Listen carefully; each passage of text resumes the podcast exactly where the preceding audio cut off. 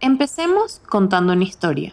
Cuando tenía 13 años me hice la idea que quería pasar mi cumpleaños 14 de una manera muy específica, en una pijamada en un cuarto de hotel con mis amigas. ¿Quién sabe de dónde saqué esa idea? Quizás es Saki Cody gemelos en acción. Pero desde el momento en que lo decidí, me aferré al plan entre ceja y ceja y le rogué a mi papá que me dejara celebrarlo así. Mi papá aprovechó la coyuntura y me dijo que para hacerlo tenía que sacar buenas notas en el colegio y portarme bien, lo típico. Pero me lo tomé a pecho y me forcé todo lo que pude para sacar las mejores notas, no cometer ningún error y lograr el cumpleaños que quería. El día de mi cumpleaños tuve, en efecto, una pijamada con 10 amigas en la suite de un hotel, con juegos de mesa, maquillaje, películas de terror, dulces, todo lo que hubiera querido para ese día con la pequeña excepción que no lo disfruté, porque justo ese día estaba pasando por una gripe y fiebre que no me estaba dejando en paz. Lloré, me molesté, me frustré.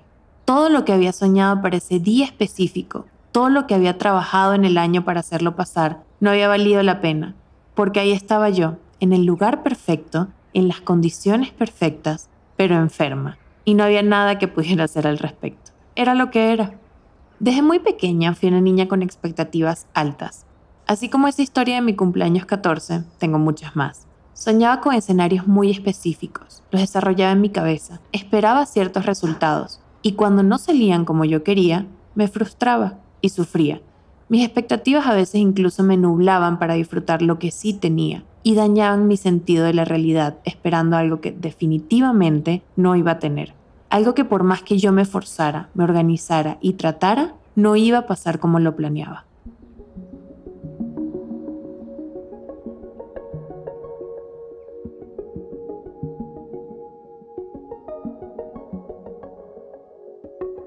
Mi nombre es Luisa Cárdenas y en el episodio de hoy de mi podcast quiero hablarles sobre un tema que resuena muy fuerte conmigo y que hace unas semanas una persona me comentó en un live de Instagram.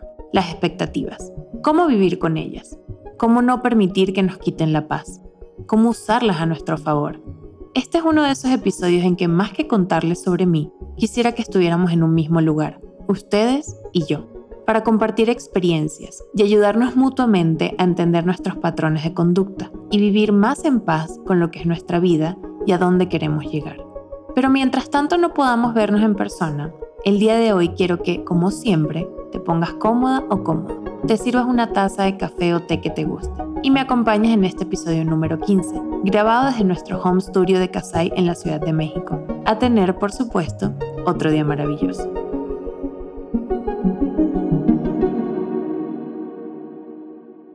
Antes de comenzar, quisiera darles las gracias una vez más por ser parte del crecimiento de nuestro podcast. Son sus comentarios, sus shares, sus likes, sus descargas, los que han hecho que poco a poco nos conozcan más personas y lleguen a este espacio a buscar y encontrar respuestas, o quizás solo escuchar una voz amiga que les acompañe en su día. Gracias a sus reviews y calificaciones en Apple Podcasts y Spotify, seguimos en las listas de podcasts más escuchados en países como Venezuela, México, Colombia, Costa Rica, Panamá, República Dominicana y Nicaragua. Algunos países donde ni siquiera nunca he ido. Y esto se lo debo a ustedes, que escuchan desde cualquier lugar, en cualquier momento. Ahora, ¿a dónde vamos? ¿Hasta dónde podemos llegar? Lo único que les puedo asegurar es que el camino sigue y los planes de nuestro pequeño equipo que hace este show posible son cada vez más grandes. Quédense cerca y estoy segura que se enterarán muy pronto. Pero entonces, hablemos un poco sobre las expectativas. ¿Qué son? Para mí las expectativas son un choque de realidad entre lo que espero y lo que realmente sucede. Señores, es normal esperar cosas, esperar resultados, esperar situaciones que puedan pasar. Quiero empezar desde ese lugar, porque es normal sentir expectativas ante las cosas. Lo desarrollamos desde que somos niños y luego va creciendo con nosotros. Pero lo importante es definir cuándo nuestras expectativas son sanas y cuándo no lo son. Con el tiempo me he dado cuenta que quizás no son nuestras propias expectativas las que nos presionan, sino las de otros. Son los sueños de otros, las versiones de vida de otros, lo que quieren para nosotros, lo que nos ven haciendo, lo que sienten que debemos cumplir. O al revés, son nuestras expectativas de los demás las que nos terminan decepcionando. Sea para un lado o para el otro, terminamos sufriendo al chocar con una realidad que no es ni la que esperamos, ni la que esperan los demás de nosotros. Y la realidad es que no conocemos la vida de los demás. aun cuando sean personas cercanas, aun cuando sea nuestra propia familia. No sabemos las expectativas que tienen de ellos mismos y de qué manera podemos afectar sus procesos cuando entran las de nosotros en juego. No sabemos cómo ven el mundo, así que no podemos esperar que lo vean como nosotros. No sabemos cómo se sienten y sería dañino para todos pensar que sentimos igual.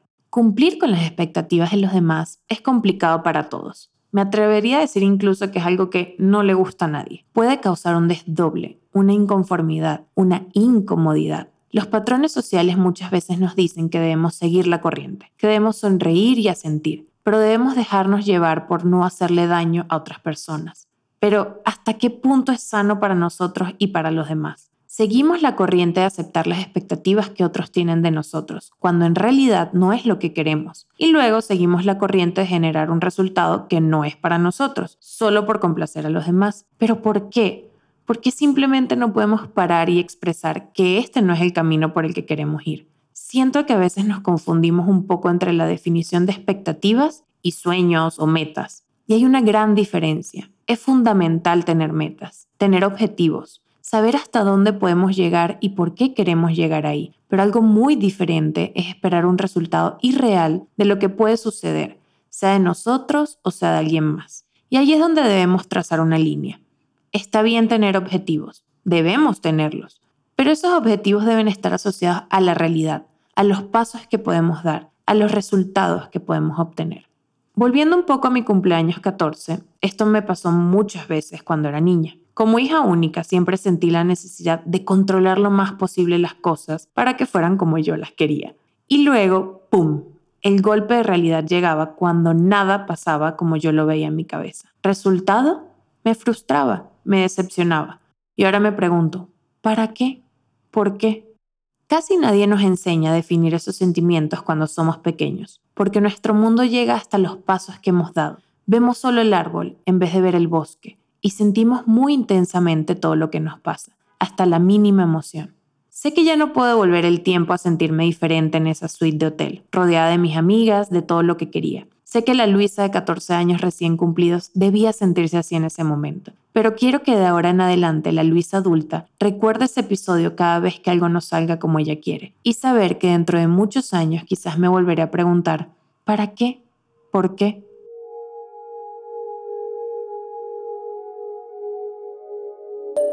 Hola, me presento, soy Ale Castañeda y la manera en la que han influido en mi vida las expectativas es que no siempre han sido personales. Pero eso es algo que descubrí hace poco. Gran parte de mi vida y las decisiones que tomé se basaron en la intención de cumplir expectativas de terceros, de la sociedad, de jefes de trabajo y de lo que llegué a pensar que eran las expectativas de mis padres. Luego las adopté como si fueran mías sin darme cuenta. En un punto esto me frustró porque entre más me esforzaba por llegar a estos ideales, más complicado se volvía. Era como si me esforzara por hacer lo contrario y no entendía por qué. No poder cumplir con esto me hizo sentir incapaz y me generó inseguridades. Pero luego entendí que esto sucedió porque me estaba enfocando en ser lo que, según yo, los demás esperaban que fuera. Llegó el momento en el que me permití tomar decisiones erróneas y equivocarme sin detenerme a pensar qué era lo que otros calificaban como bueno o malo. Así fue como llegué a conocerme mejor y comencé a crearme expectativas a mí misma respetando lo que yo quería hacer. A partir de ahí me agradecí mis esfuerzos y no me exigí más de lo que podía en ese entonces. Luego fui notando avances y un crecimiento real en mí que se dio, no porque alguien más quiso que así fuera, sino por lo que yo decido cultivar y trabajar de mí. Liberarme de las expectativas no ha sido fácil y sigo trabajando en ello. Y aunque también esta ha sido la fuente de errores que en su momento deseé regresar el tiempo y no hacerlos, hoy abrazo y agradezco por la sabiduría, ya sea poca o mucha, que antes no tenía y que ahora tengo a causa de ellos. Por mi profesión, estoy constantemente expuesta al público y a muchas personas que no conozco así como también a marcas, creadores, artistas y todo tipo de audiencia, sea a la que estoy acostumbrada o a la que no. No les puedo decir que lo siguiente pasó en un día, pero sí, poco a poco, mientras más entendía lo que hacía y cómo funcionaba mi trabajo, que también es gran parte de mi vida, fui entendiendo que no podía controlar lo incontrolable, las acciones de los otros, los sentimientos de los demás hacia mí. Siempre me he considerado, me he visto a mí misma, como una persona empática, dulce, amigable. No me gusta hacerle el mal a nadie, no me gusta decepcionar a nadie. Y honestamente es complicado para mí saber que otras personas puedan pensar cosas negativas en mí, que no les caigo bien, que cuestionan lo que hago y cómo lo hago, y eso en mi trabajo viene seguro.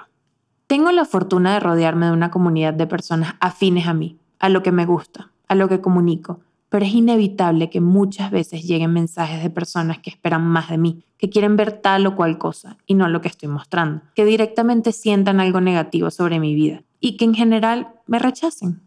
Al principio mi primera reacción era sentirme mal y buscar complacer, buscar atender las necesidades de esa persona, de responderles, de entrar en una conversación en la que quizás no quería entrar. Y con el tiempo me fui acostumbrando a que esto simplemente es parte de mi vida y de mi trabajo, que está ahí, hay personas que tienen expectativas de mí que yo no voy a poder cumplir. E hice las paces con que eso es una realidad y yo, como sea, tengo que seguir haciendo mi vida y lo que considero correcto para mí, no para los demás. Parte de crecer y de volvernos adultos es aprender que a veces debemos decepcionar a los demás al ser una versión diferente de lo que ellos consideran que somos, de la que quieren que seamos.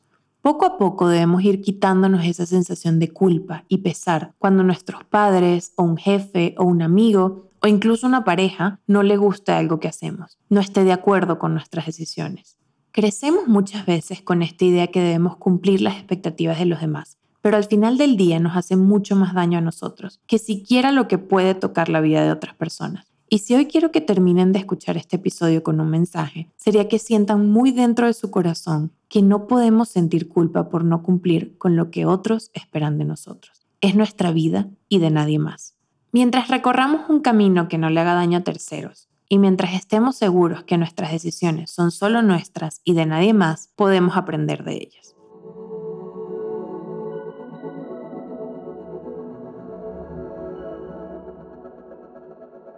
Hola, mi nombre es Paola Carrasco y en mi experiencia las expectativas me han enseñado a vivir más el presente, a apreciar las cosas como vienen y entender que en la realidad no todo es como nos imaginamos. Sin embargo, al principio me frustraba muchísimo porque sentía que el destino estaba en mi contra, porque nada salía como yo esperaba y quería. Incluso en algún momento creí que la felicidad no era para mí, hasta que entendí que solo yo podía cambiar eso, valorando cada momento y asumiéndolo como una enseñanza que me había enviado el universo. Desde que cambié esta forma de pensar, las decepciones y el sufrimiento desaparecieron por completo, y a partir de allí siento que comencé a vivir plenamente. Hace poco tiempo aprendí que flexibilidad no significa debilidad. Hay varias cosas que pasamos mucho tiempo pensando que son una debilidad, pero en realidad no lo son son solo una manera diferente de hacer las cosas.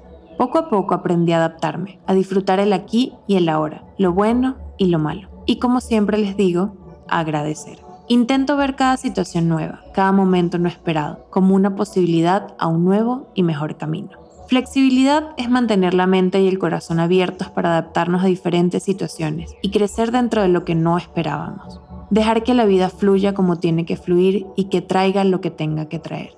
¿Cómo podemos soltar las ideas que nos limitan en nuestro día a día? El mundo, las personas, el trabajo, los viajes, los regalos, rara vez cumplirán con las expectativas que hemos trazado en nuestra cabeza. Pero cuando dejamos de esperar lo imposible, de aferrarnos a ciertas ideas, el mundo eventualmente nos sorprende y no nos queda más que agradecer. No quisiera que esto se confunda con dejar a un lado nuestros sueños, porque puede parecer una delgada línea, pero realmente hay un mundo de diferencia entre generar expectativas irreales y tener metas que lograr. Se trata de bajar un poco la presión, no cargar nuestros planes de una energía pesada que detenga los proyectos. Se trata de aprender a confiar y aprender a soltar.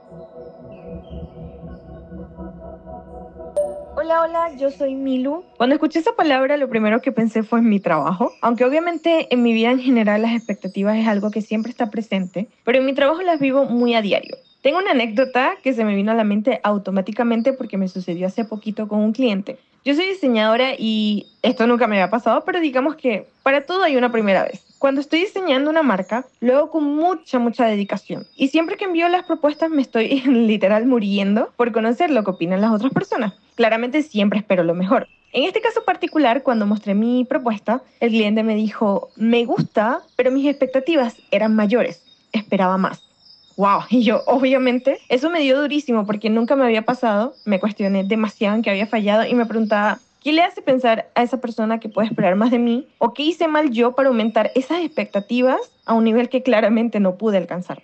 Es complicado porque las expectativas no solamente duelen cuando las ponemos sobre otras personas y a veces salimos como decepcionados, sino que al contrario también duelen cuando las ponen sobre uno y te dicen que esperaban más. Obviamente eso me hizo como caer en cuenta que sí, siempre estamos eh, colocando expectativas en situaciones, personas y obvio que también cuando pagamos por algún servicio. Y pensar en eso obviamente me coloca un poco bajo presión cada vez que estoy diseñando porque es obvio que siempre quiero como cumplir con esas expectativas que cada cliente pues coloca en mí. A veces pasa que vamos por la vida esperando cosas de los demás o siendo lo que los demás esperan de nosotros. Crecemos escuchando, esperaba más de ti, no me esperaba esto de ti. Y no importa cuál sea nuestro género, edad, raza o condición, es como si el mundo se pone de acuerdo en definir lo que otros deberían ser. Hablé un poco de este tema en el cuarto episodio de Comparaciones. Si quisieran escuchar más sobre esta idea, pueden escuchar ese también. Como les he dicho antes, muchos episodios de este podcast se conectan en una energía que busca las mismas cosas. Uno no es independiente del otro. Pero regresando a la idea anterior, aparte de lo que pudieran haber escuchado en el episodio de comparaciones, Creo que en este caso, cuando hablamos de las expectativas, va más hacia la idea que las personas nos creamos escenarios imaginarios sobre los demás, esperando cosas y actitudes de ellos que no tienen que ver con su realidad. De mí se espera que sea educada, que esté bien peinada, que cocine rico, que tenga hijos. De las mujeres en general se esperan patrones de conducta solo por nuestro género, cuando cada una de nosotras es tan diferente. De los hombres se espera que sean fuertes emocionalmente, que no lloren, que hagan trabajos manuales, y miles de estereotipos más. De los niños porque son niños, de los deportistas porque son deportistas y así sucesivamente. Y de nuevo me pregunto, ¿por qué? ¿Para qué? No podemos forzar la voluntad de nadie, no podemos pretender que sientan como nosotros sentimos, solo podemos comunicar nuestros sentimientos, nuestras ideas y quizás si estemos en la misma página. Cuando nuestras expectativas son hacia otras personas, funciona más verlo como un acuerdo que una condición comunicar lo que uno espera del otro o de una situación específica, saber hasta dónde podemos llegar nosotros y la otra persona, y lograr este acuerdo que las dos partes busquen cumplir, sea una relación de pareja, sea con amigos, sea incluso en una relación de trabajo. A veces nos toca dejar un poco de lado las emociones ciegas e irracionales, para que las expectativas que podamos tener sobre algo sean posibles se conviertan en realidad y sean para nosotros un aliciente, una motivación de que lo que nos proponemos es posible, que al hacer una parte nosotros, el universo hará el resto. Constantemente pienso en que las expectativas no cumplidas se convierten en decepción, mientras que las expectativas realistas traen agradecimiento. Y me gusta creer, sentir y esperar que mi vida esté mucho más llena de agradecimiento que de decepción. Y de esa manera siempre despertar a tener otro día maravilloso. Hoy también quiero dar las gracias a Kasai, el hogar de nuestro podcast para la grabación de estos episodios. Kasai es un concepto de departamentos boutique que son pensados, diseñados y equipados para hospedar a viajeros modernos con todas las comodidades que pueden necesitar en sus estadías en la ciudad. Este episodio fue grabado en un hermoso apartamento en Polanco, en la Ciudad de México, desde donde montamos nuestro estudio casero. Preparamos cafecito y escuchamos música suave al escribir los guiones. Pero Kasai también está disponible en Tulum, Sao Paulo, Río de Janeiro y muy pronto en otras ciudades de Latinoamérica. Como sorpresa para todas las personas que escuchan Otro Día Maravilloso, tenemos un código de 15% de descuento en reservas de estadías que hagan a partir de agosto y hasta noviembre de este año 2021. Solo deben entrar a casai.com, reservar cualquiera de sus departamentos por la cantidad de noches que deseen y aplicar el código de descuento ODM15 en el checkout. Gracias Kasai por este espacio donde grabamos y por ser parte de este proyecto que apenas comienza.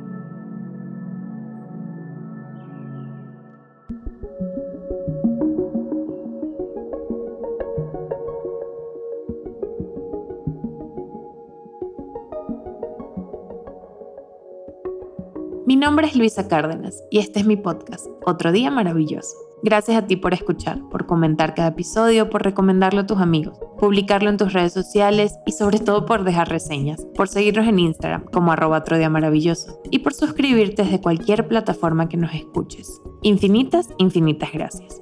Otro Día Maravilloso es una producción de Attico Lab. Kai Tak compone la música que escuchas en este momento y edita cada episodio.